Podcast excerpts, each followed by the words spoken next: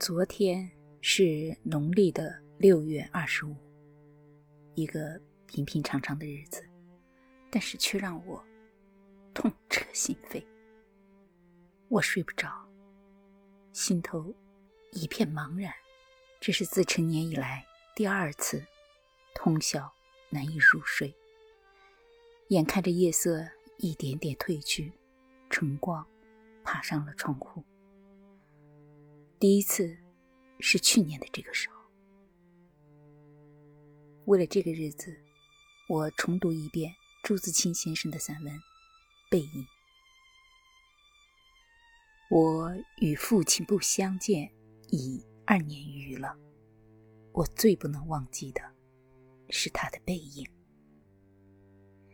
那年冬天，祖母死了，父亲的差事也交卸了。正是祸不单行的日子，我从北京到徐州，打算跟着父亲奔丧回家。到徐州见着父亲，看见满院子狼藉的东西，又想起祖母，不禁簌簌地流下眼泪。父亲说：“事已如此，不必难过。好在天无绝人之路。”回家变卖点痣，父亲还了亏空，又借钱办了丧事。这些日子，家中光景很是惨淡，一半为了丧事，一半为了父亲赋闲。丧事完毕，父亲要到南京谋事，我也要回北京念书。我们。便同行。到南京时，有朋友约去游逛，勾留了一日。第二日上午便需渡江到浦口，下午上车北去。父亲因为事忙，本已说定不送我，叫旅馆里一个熟识的茶房陪我同去。他再三嘱咐茶房，甚是仔细。但，他终于不放心，怕茶房不妥帖，颇踌躇了一会儿。其实我那年已二十岁，北京已来往过两三次，是没有什么要紧的了。他踌躇了一会儿，终于决定还是自己送我去。我两三回劝他不必去，他只说：“不要紧，他们去不好。”我们过了江，进了车站。我买票，他忙着照看行李。行李太多了，得向脚夫行些小费才可过去。他便又忙着和他们讲价钱。我那时真是聪明过分，总觉他说话不大漂亮，非自己插嘴不可。但他终于讲定了价钱，就送我上车。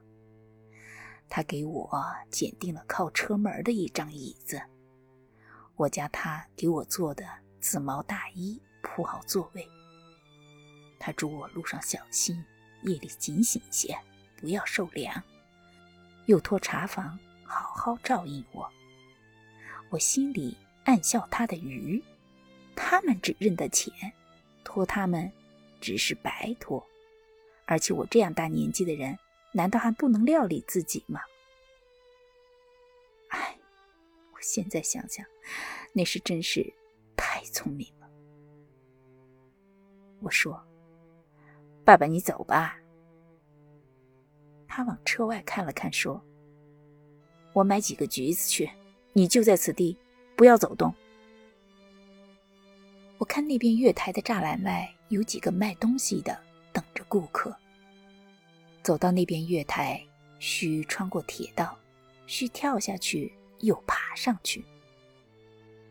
父亲是一个胖子，走过去自然要费事些。我本来要去的，他不肯，只好让他去。我看见他戴着黑布小帽，穿着黑布大马褂，身青布棉袍，蹒跚的。走到铁道边，慢慢探身下去，尚不大难。可是他穿过铁道，要爬上那边月台，就不容易了。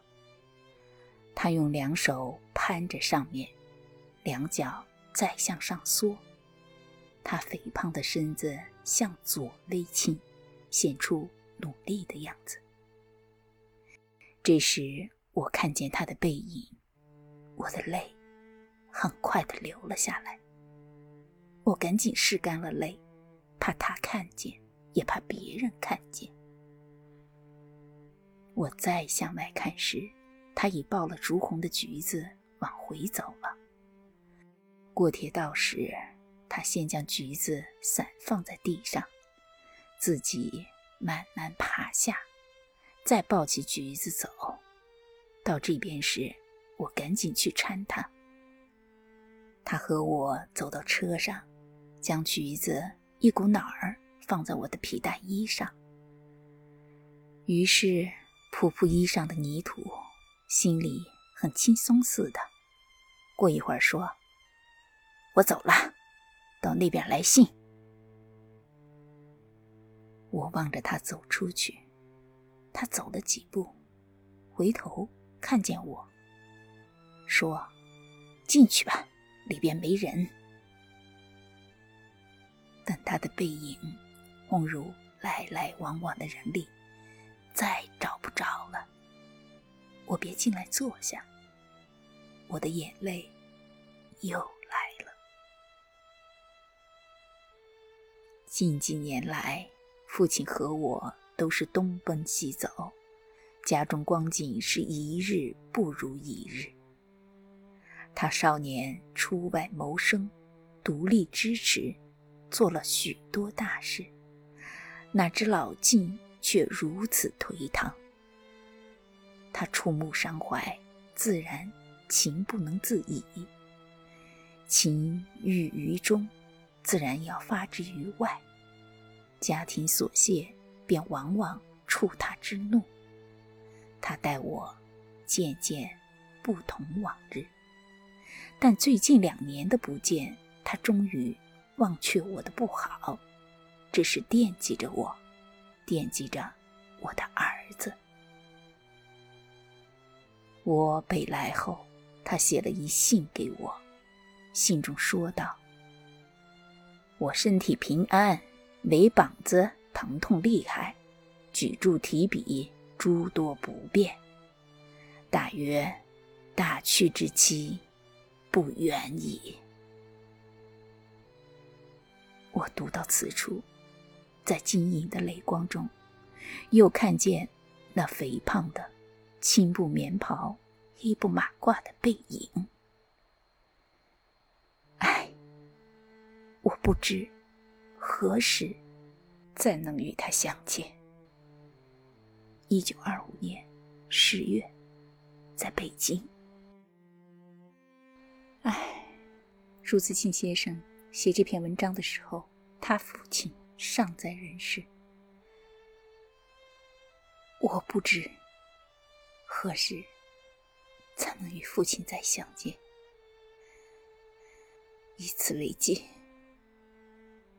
今天是二零二二年七月二十四日，星期天。